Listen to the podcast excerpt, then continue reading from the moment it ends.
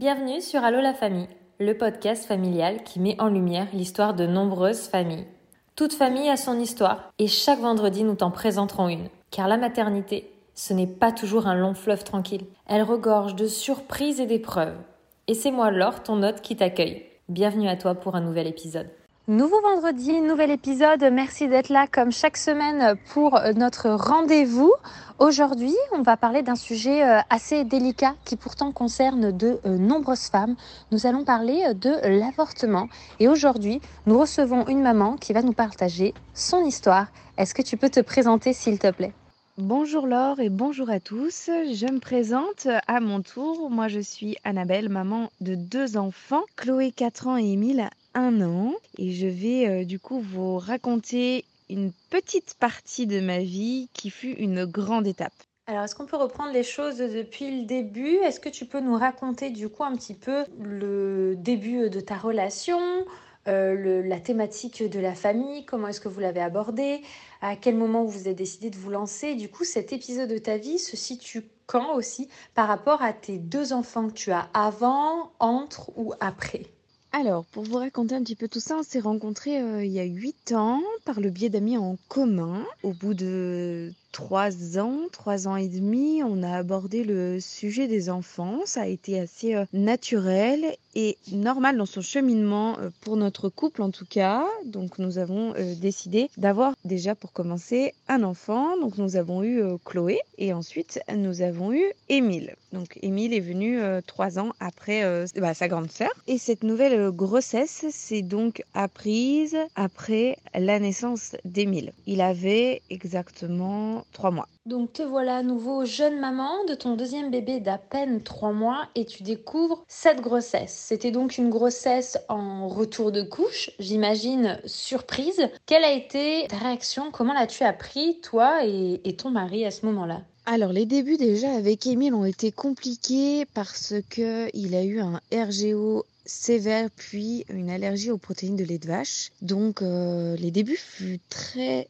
très très compliqué. Pour pas vous mentir, eh bien, c'était pas du tout notre souhait que d'avoir un troisième enfant, d'autant plus aussi rapproché et rapidement. J'ai été euh, malade plusieurs matins d'affilée, des nausées jusqu'à vraiment à en vomir en étant sur mon lieu de travail et là je me suis dit c'est bizarre, c'est pas dans mes habitudes, il y a quelque chose qui va pas. Et automatiquement, j'ai eu cet instinct, je ne sais pourquoi, j'ai eu cet instinct d'aller acheter un test de grossesse que j'ai réalisé du coup à la maison pour être avec mon conjoint et qui s'est avéré être euh, positif. Et à ce moment-là, eh bien, euh, j'avoue c'est le ciel qui me tombe sur la tête. Je l'ai fait par précaution pour me dire et me rassurer en me disant non, c'est pas ça, bon bah c'est autre chose, euh, cherche. Et en fait, eh bien mes nausées étaient euh, dues à ça, dues à cette nouvelle grossesse, grossesse surprise et non désirée. Le moment d'un test de grossesse, ça peut être pour certaines personnes des mois, voire des années d'attente que de voir ces deux barres s'afficher. Et pour d'autres, comme pour toi, et tu n'es pas la seule, c'est le monde qui s'écroule quand c'est quelque chose auquel on ne s'y attend pas, qu'on ne souhaite pas. Quelle a été la réaction de ton mari à ce moment-là? Qu'est-ce que vous vous êtes dit? Puisque du coup, vous avez réalisé ce test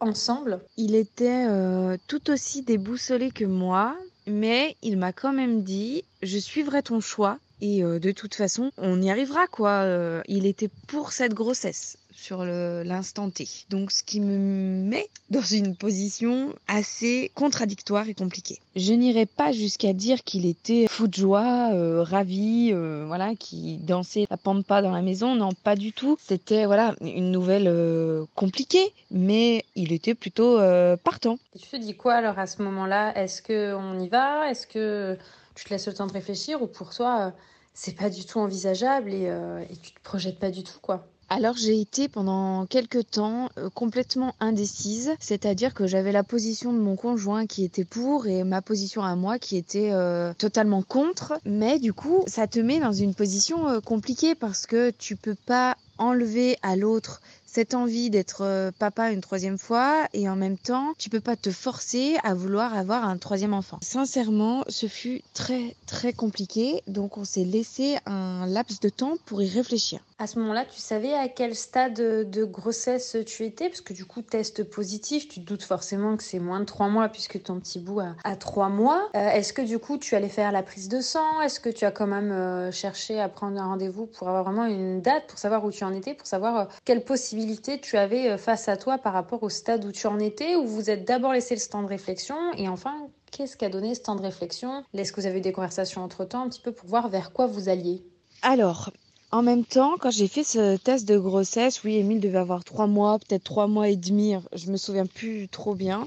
Et euh, j'avoue que la première chose qui m'est venue à l'esprit, c'est j'espère qu'il n'est pas trop tard. J'ai pas du tout fait le calcul de savoir à combien je pouvais en être et du coup, c'était quand même un stress supplémentaire pour moi. Étant en plus en postpartum, j'ai pris rendez-vous avec ma sage-femme pour euh, le suivi après accouchement et en même temps, euh, j'allais en profiter pour lui en parler. J'avais besoin effectivement de savoir où j'en étais avant de me positionner sous réserve qu'il y ait autre chose en fait. Ou sous réserve, je sais pas moi, que euh, ce soit un œuf clair par exemple. Voilà, j'avais besoin de savoir avant de me projeter. Donc j'ai mon rendez-vous avec ma sage-femme, on parle euh, de l'accouchement d'Émile, on parle euh, de mon ressenti, euh, de mes émotions, de comment je me positionne, enfin tout le classique d'un rendez-vous post-accouchement.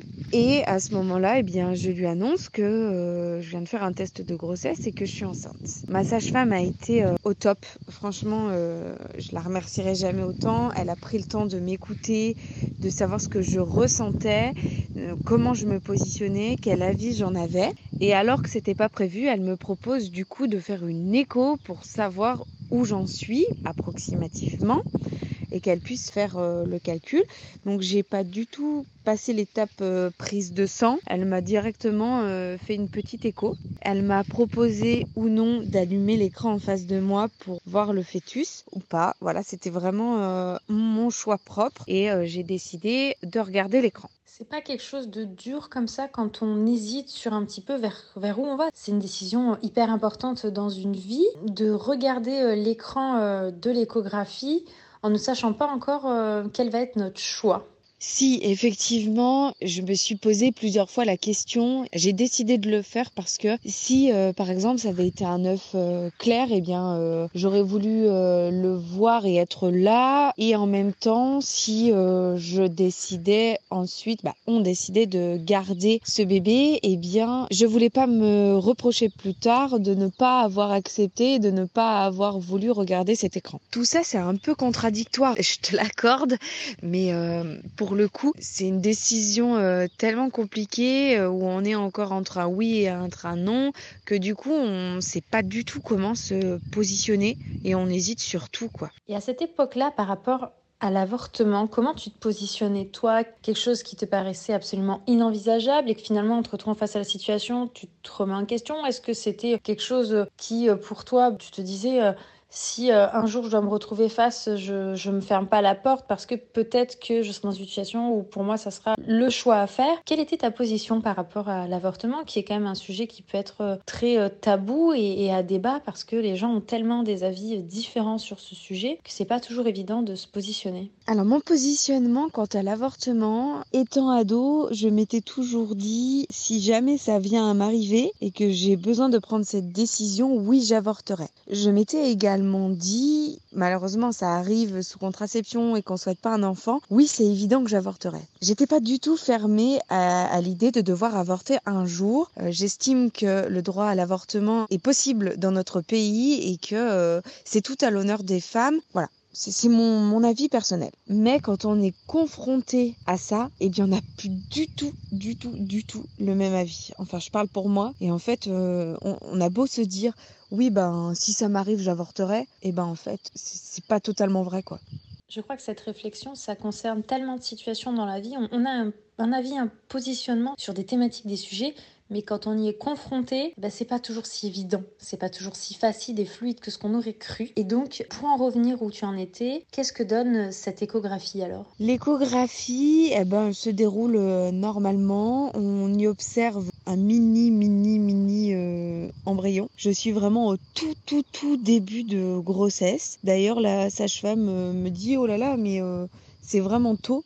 Sincèrement, je devais être à même pas 15 jours de mémoire de grossesse et le test était pourtant bien positif. Donc elle était même étonnée que le test ait été aussi réactif. Il est donc encore trop tôt pour euh, observer euh, quoi que ce soit et j'y retourne du coup sous 15 jours pour faire une nouvelle écho. Pendant ce temps, la sage-femme me dit eh bien euh, ça vous laisse le temps de réfléchir, peut-être de prendre une décision pendant ce laps de temps-là. La sage-femme me communique du coup les coordonnées du service à l'hôpital qui se charge des avortements pour que ça nous laisse le temps d'y réfléchir et de prendre une décision ensemble peut-être pendant ces 15 jours de délai. Donc tu es au tout début de la grossesse, tu as les coordonnées si jamais tu prends, toi et ton mari, la décision euh, de stopper cette grossesse. Et vous avez entre guillemets 15 jours pour réfléchir avant euh, la prochaine étape euh, si jamais tu souhaites poursuivre cette grossesse avec la sage-femme. Qu'est-ce qui se passe pendant ces 15 jours? Quelles conversations vous avez? Du coup, comment vous prenez votre décision? Finalement, c'est une conversation qui prend la place de tout au quotidien, sincèrement. Je sais, je sais pas, j'hésite, j'hésite pas, euh, mais comment on va faire euh, Est-ce qu'on va y arriver? Il s'avère que du coup, Émile étant tout petit, ma date d'accouchement euh, pour ce troisième enfant est la même date que la naissance d'Émile un an auparavant. Et là, j'avoue que ça me met un coup parce que les deux derniers auraient eu un an tout pile d'écart. Et pour moi, euh, c'était déjà euh, un stress, rien que de savoir ça, de me dire, euh, ils sont tout petits, on va gérer deux bébés en même temps, parce qu'un an d'écart, c'est comme s'ils étaient jumeaux, hein, faut pas se le cacher. Voilà, c'était vraiment très anxiogène pour moi. Et on arrive à ces 15 jours de délai, et en fait, on n'a absolument pas pris de décision. Mais alors pas du tout. On est toujours aussi perdu. Du coup, je procède à cette euh, deuxième échographie qui m'annonce que euh, le fœtus, ben, l'embryon, euh, avance normalement, qu'il n'y a pas de problème, que tout se développe correctement et que maintenant, eh bien, c'est à nous de prendre une décision, que la sage-femme me donne les documents nécessaires pour le médecin du planning familial ou pour la continuité de la grossesse. Donc finalement, eh bien, je suis pas plus avancée en sortant de ce deuxième rendez-vous, hormis que j'ai les documents euh, pour transmettre ensuite euh, en fonction de notre choix.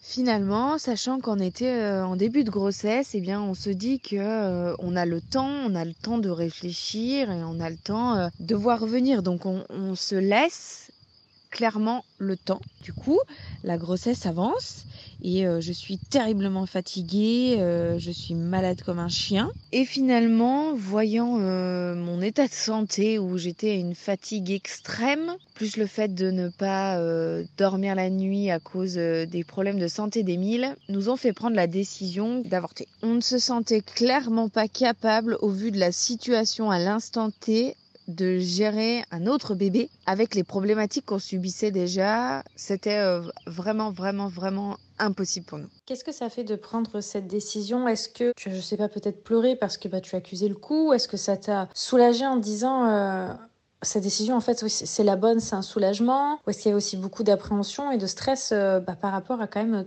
tout ce qu'il allait falloir enclencher derrière, qui est le processus de l'avortement? Et du coup, quel processus s'offrait à toi? Est-ce que c'était un, un avortement par voie médicamenteuse ou est-ce que c'était un avortement par intervention opératoire? Alors pendant euh, tout ce laps de temps, au moment où j'ai appris euh, cette nouvelle grossesse et au moment où j'ai avorté et même après, euh, j'étais en pleurs constamment. C'était pas du tout un soulagement pour moi en fait. C'était vraiment quelque chose dont j'aurais bien voulu me passer finalement. Je subissais parce que j'étais, c'était mon retour de couche, mais j'étais quand même sous contraception, donc c'était un petit peu perturbant. Donc à ce moment-là, euh, au moment où on prend la décision d'avorter, j'appelle euh, l'hôpital qui me dit que les délais sont exorbitants et qu'ils n'ont pas de place avant fin juillet. Me semble-t-il, alors que j'avais appris euh, la grossesse en mai. Donc on avait attendu un peu, mais voilà, on était en juin. Donc voilà, ça faisait encore euh, beaucoup de délais d'attente et qu'on était euh, un petit peu même au-dessus du délai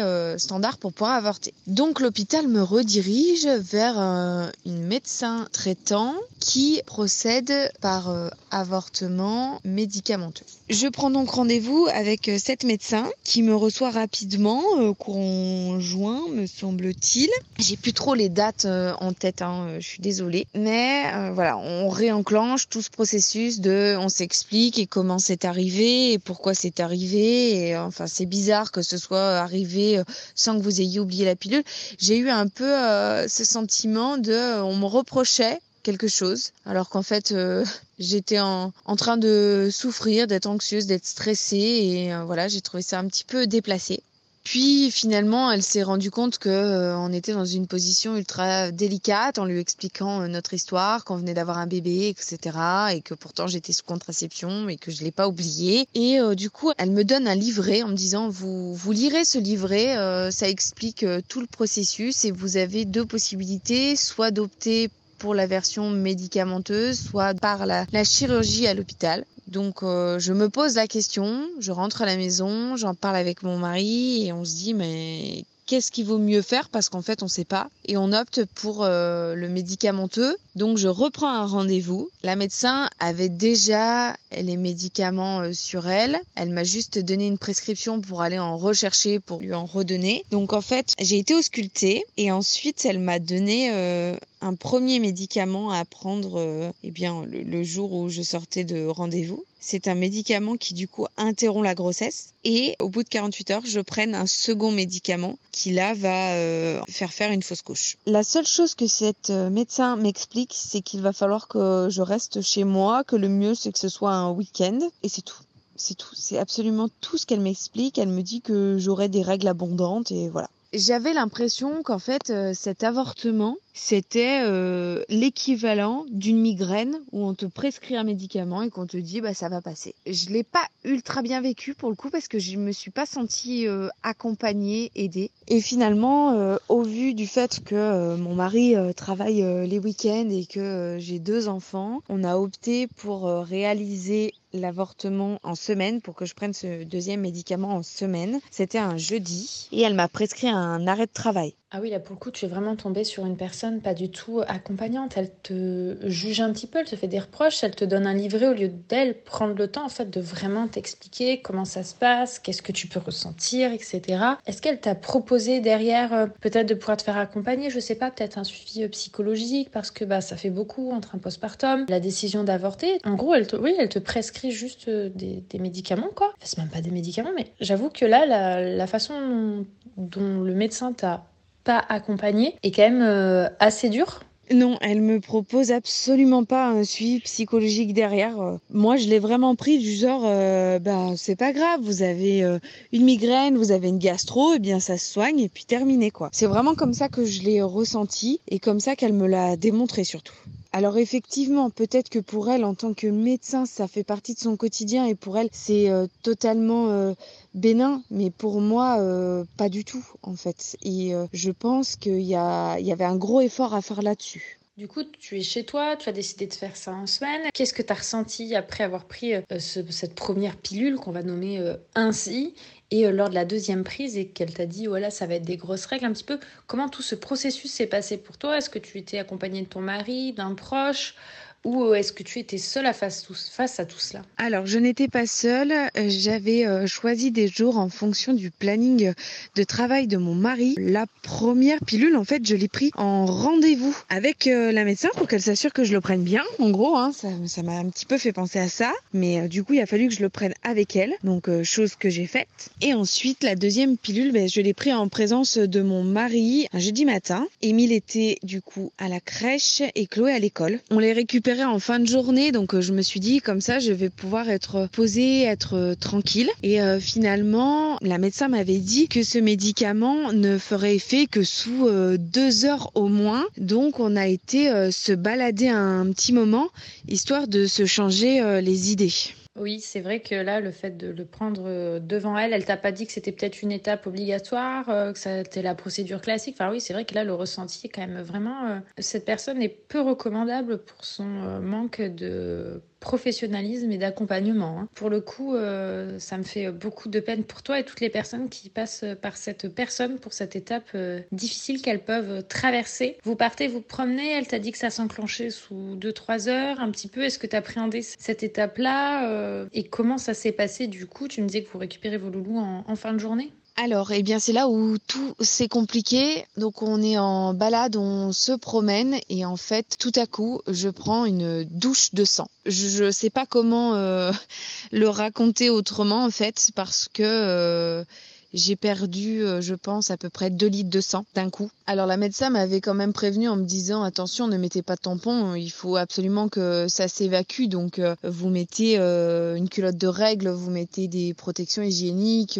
sachant qu'en plus j'étais en phase de postpartum, j'avais acheté pour la maternité ces styles de culottes pour fuite urinaire là qui retiennent bien. Et donc du coup j'avais porté ça parce que je me suis dit au pire des cas je serais protégée plus facilement. L'effet du médicament médicament euh, n'a pas pris 2 à 3 heures, mais a pris 40 euh, minutes. C'est-à-dire que sous 40 minutes, je me suis mis à saigner à flot. Et euh, pour le coup, ça nous a beaucoup, beaucoup inquiété parce qu'elle m'avait quand même dit si vous avez des saignements très abondants, eh bien, il faudra aller consulter. Donc, je me suis dit, bon, bah, ça a fait effet plus tôt, ça ça a fait effet d'un coup. Donc, voilà, on va rentrer, on va se poser et puis on va attendre de voir ce qui se passe. Donc tu dois rentrer à la maison un petit peu quand même inquiète, surprise de cette abondance de perte de sang. Vous rentrez du coup, comment ça se passe la suite?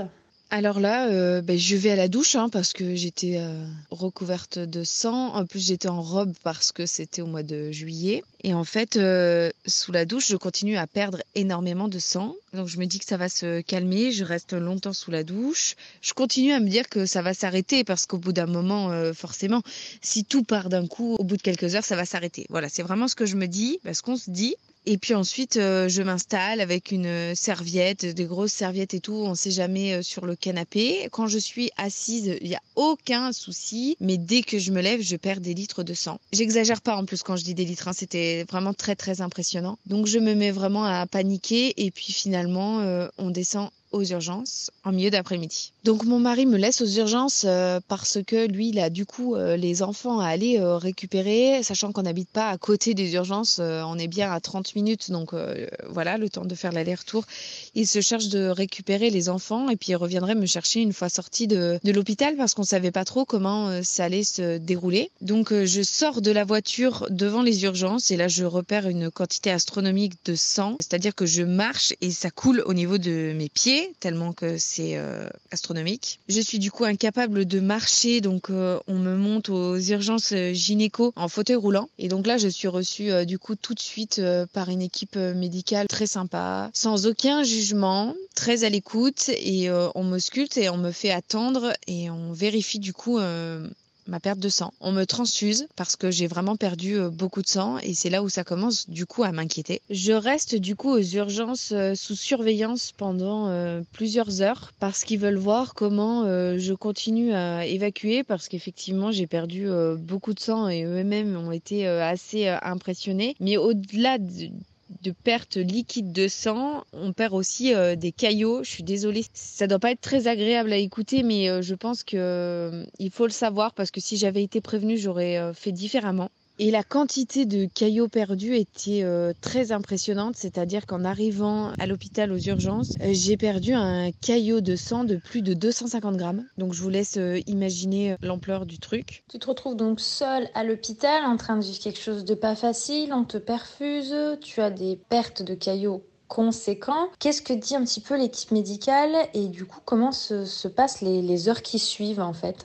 Alors je reste alité et on surveille du coup la continuité des pertes. L'équipe euh, médicale m'annonce que si euh, je continue à perdre euh, sous une heure voire deux heures autant que ce que j'ai perdu jusqu'à présent, eh bien on va être obligé de passer par la chirurgie pour du coup tout enlever d'un coup et non plus attendre que ça se fasse tout seul. Et là, eh bien je me dis que finalement j'aurais peut-être dû passer directement par un avortement chirurgical et ça m'aurait évité de passer par toutes ces des étapes qui en fait sont relativement traumatisantes. Et j'ai évidemment mon téléphone à portée de main parce que mon mari m'écrit très très très régulièrement et je lui donne du coup euh, des nouvelles quant à l'avancée euh, de mon hospitalisation. Et oui, j'imagine qu'il devait être inquiet de ne pas avoir pu t'accompagner. En même temps, vous aviez vos deux loulous, donc pas vraiment le choix.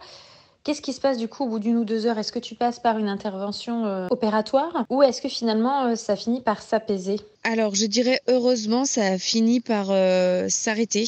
Et puis, euh, je dirais presque instantanément, quoi. Au bout d'une heure, euh, ça s'est clairement arrêté. Elles m'ont même fait marcher dans les couloirs pour voir euh, si en état de, en étant debout et en état de marche, je continue à perdre ou pas. Et effectivement, c'était pas le cas. Donc, fort heureusement, et j'ai pu du coup rentrer à la maison au bout d'une heure et demie. Mais si finalement j'avais été euh, aux urgences gynéco plus tôt, je serais passée par cette phase euh, opératoire parce que j'ai perdu beaucoup trop longtemps en quantité. J'imagine à ce moment-là que ce soit physiquement ou psychologiquement, tu es euh, complètement épuisé, tu nous le dis, c'est quand même très perturbant comme épreuve et tout ce qui se passe. Tu rentres chez toi, c'est ton mari qui revient te chercher, tu te fais raccompagner par une ambulance.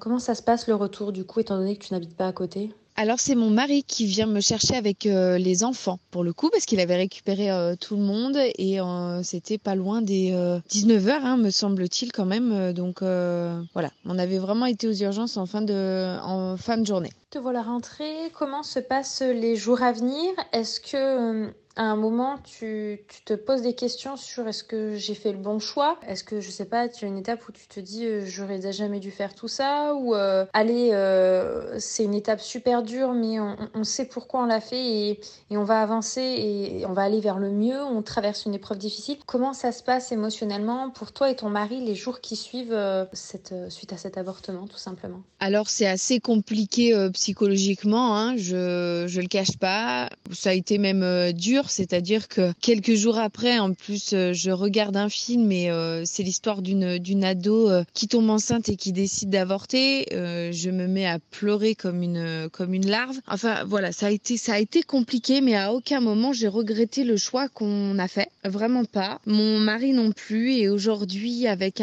presque un an de recul, eh bien, c'est pas un regret, c'est une étape compliquée. Ça a été très dur physiquement, psychologiquement, mais je pense que c'était la meilleure décision qu'on ait prise. On n'oublie pas, mais on vit avec. Est-ce que cette épreuve de l'avortement, c'est quelque chose que vous aviez euh, parlé à, vos proches, peut-être vos parents, vos amis, ou est-ce que c'est quelque chose que vous avez euh, vécu et gardé uniquement pour vous, que ce soit depuis l'apprentissage de la grossesse jusqu'à la décision, ou peut-être quelque chose que vous avez parlé après coup? Est-ce que vous êtes entouré ou vous avez vécu ça seul?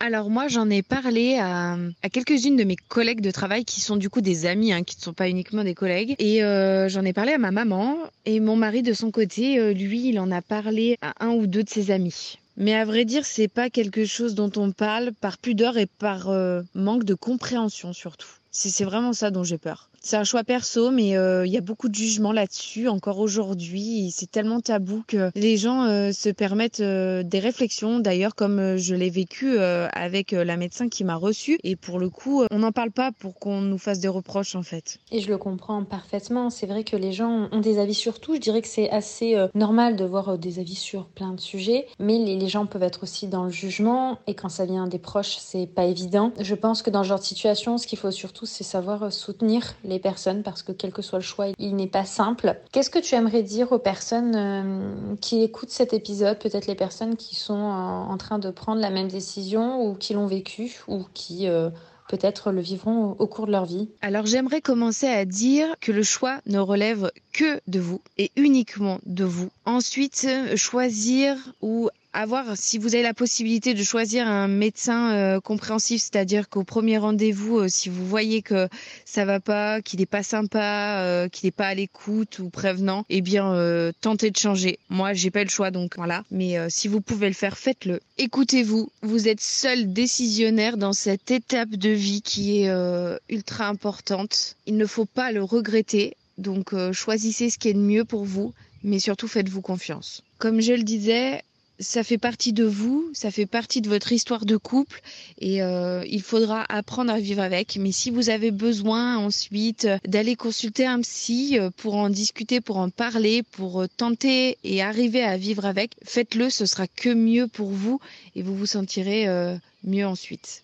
Tu as parfaitement raison, il faut savoir être accompagné du début à la fin de cette étape, de ce choix qui n'a rien de facile, qui est euh, très perturbant, qu'on n'oublie euh, jamais. Donc avoir un personnel médical euh, à l'écoute, qui sache accompagner, de pouvoir se sentir accompagné dans son couple ou par un proche.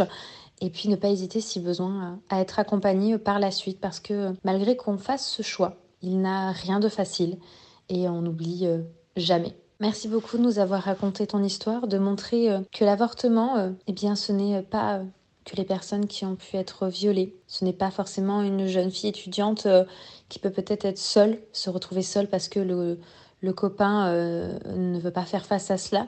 Cela peut toucher euh, bon nombre d'entre nous, cela touche bon nombre d'entre nous et cela montre que ça n'a rien de facile. Merci beaucoup et puis qui sait, peut-être à bientôt dans un prochain épisode.